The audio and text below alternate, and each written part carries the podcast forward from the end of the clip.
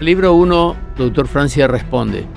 Estos libros que ABC va a publicar a partir del 15 de agosto son una reseña relativa a unos documentos muy importantes que vienen apareciendo en el medio histórico nacional, para lo cual previamente hicimos una inspección por un auditor que nos permite asegurar de que la mayoría, por lo menos el gran porcentaje de esta colección, son documentos auténticos. Por lo tanto, nos decidimos a publicar por la enorme cantidad de novedades que contiene con relación a lo que se conoce de la historia del Paraguay. Y en realidad es ese es el primer punto a resaltar, que de la historia del Paraguay conocemos casi mucho más por autores extranjeros. Hay pocos autores paraguayos que se refirieron a puntos importantes como por ejemplo la guerra de la Triple Alianza, el periodo de la independencia. Diríamos que para cada parte de esa historia hubo como especialistas. En esa época, de la época colonial, los especialistas quizás fueron los más importantes, Carlos Ubizarreta y Julio César Chávez. Y de la parte de la independencia también, además de algunos testimonios muy personales como el de José Antonio Vázquez, que habló mucho sobre el doctor Francia o Francisco Wisner de Morgenstern.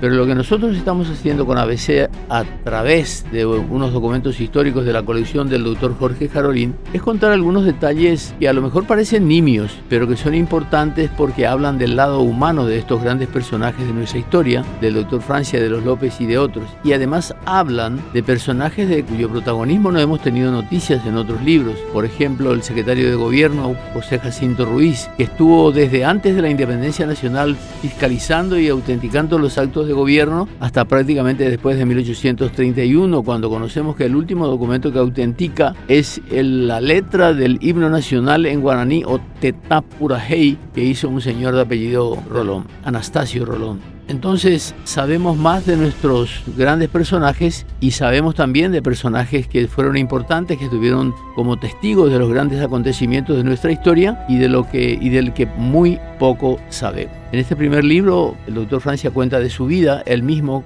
con, de, puño y letra y nos cuenta detalles desconocidos, sobre todo el enorme tesoro que había guardado, que provenía de los jesuitas y que heredó prácticamente a Carlos Antonio López para que hiciera él las grandes transacciones que hizo durante su gobierno. Una cosa importante que se puede denotar del testimonio de Francia es que él dejó una indicación precisa para proceder en cuanto con sus restos en cuanto él muriera. Entonces, categóricamente se puede afirmar de que sus restos no fueron arrojados al río Paraguay como se afirmó a partir de 1852, sino que él mismo dejó instrucciones para que se lo enterrara en uno de los túneles de Yaguarón junto a la tumba de sus padres, en donde todavía estarían los restos del doctor Francia.